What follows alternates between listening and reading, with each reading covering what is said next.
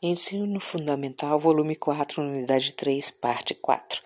Fim do Estado Novo. Vargas desejava adquirir tecnologias de ponta para o país.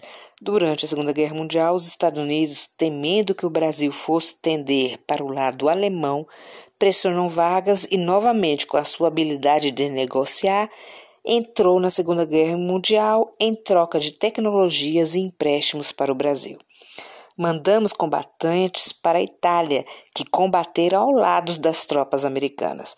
Com o fim da guerra, em 1945, ano de eleições para presidente no Brasil, parte daí a ideia de que o fim do nazismo e do fascismo também seria o fim do governo Vargas, simpatizante de tais ideias.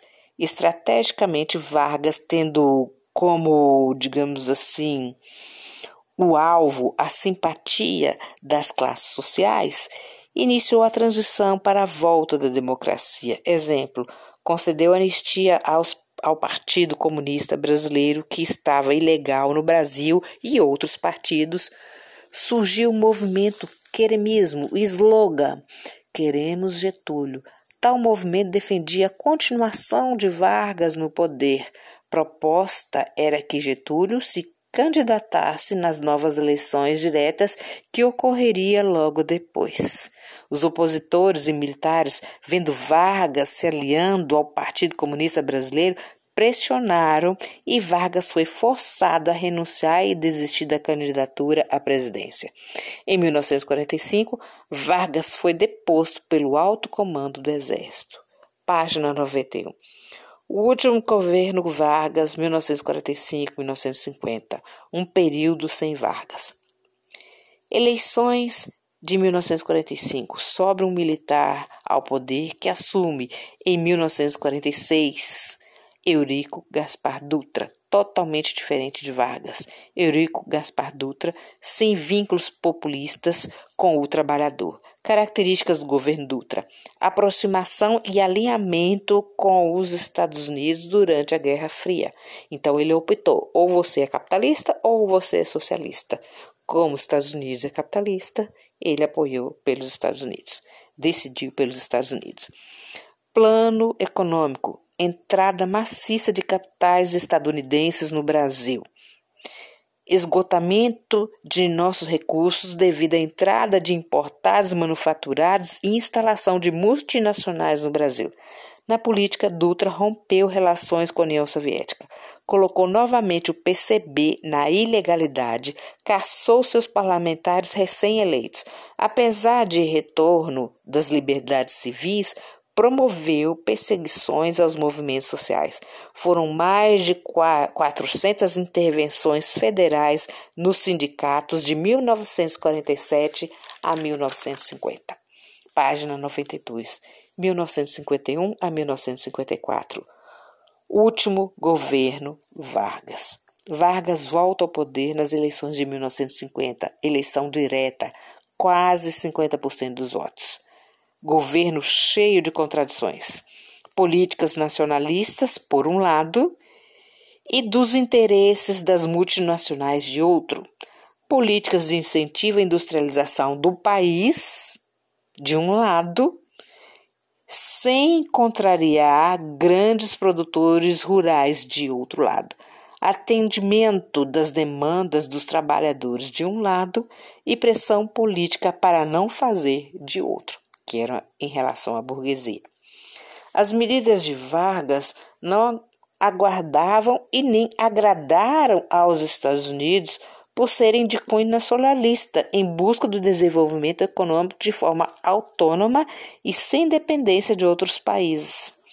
Exemplo: industrialização com base no investimento estatal e no apoio às empresas nacionais, procurando não desagradar aos latifundiários criou o BNDE, hoje BNDES, Banco Nacional do Desenvolvimento Econômico e Social, para financiar a industrialização.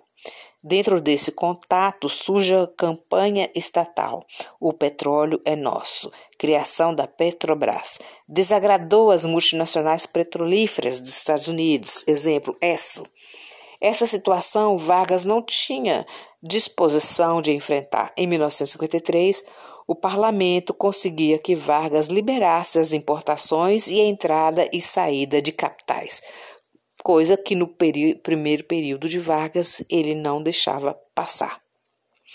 Opositores de Vargas, a maior, a UDN, União Democrática Nacional, partido político, líder Carlos Lacerda, defensor de uma política econômica liberal, Vargas enfrentava oposição externa e interna, alta inflação, carestia de alimentos, morosidade para solucionar situações trabalhistas e relação entre sindicato e governo, que gerou mobilizações operárias. Exemplo, greve em São Paulo com 300 mil trabalhadores, contrariando a, a posição dos líderes sindicais dilemas que jogou Vargas contra os empresários, questão do salário mínimo, com proposta de João Goulart, ministro do Trabalho na época, aumento de 100% no começo de 1954. Imagina isso. Pressionado, Vargas recusa e João Goulart é demitido. Carlos Lacerda, da UDN, deputado fluminense, crescia. Lacerda sofre atentado e um segurança seu morre. Ouça os vídeos indicados. Em 1 de maio, Vargas concedeu o aumento aos trabalhadores, cumprindo sua promessa. Pense sobre. Atualmente, a CLT tem sido alvo de mudanças da política neoliberal, que prega que veem direitos sociais como assistencialismo e usurpação. A flexibilização, palavra tão em moda hoje em dia, dos direitos trabalhistas, como pagamento de férias remuneradas, o FGTS, licença maternidade e etc., não são contemplados em algumas relações trabalhistas, como na contratação de pessoas jurídicas. Isso está ocorrendo com os professores também atualmente. Empresas estatais como Companhia Siderúrgica Nacional e a Companhia Vale do Rio Doce, atual Vale, foram privatizadas na década de 1990, usando como argumento a alta corrupção do, do generalizada do estabelecimento institucional. As duas ideias ou políticas, flexibilização do trabalho e privatização das empresas estatais surtiu efeito positivo ou negativo na nossa sociedade? A quem essas políticas favorecem? Aos trabalhadores que não, né? Frases de Martin Luther King, 1929-1968. A injustiça num lugar qualquer é uma ameaça à justiça em todo lugar. Bons estudos!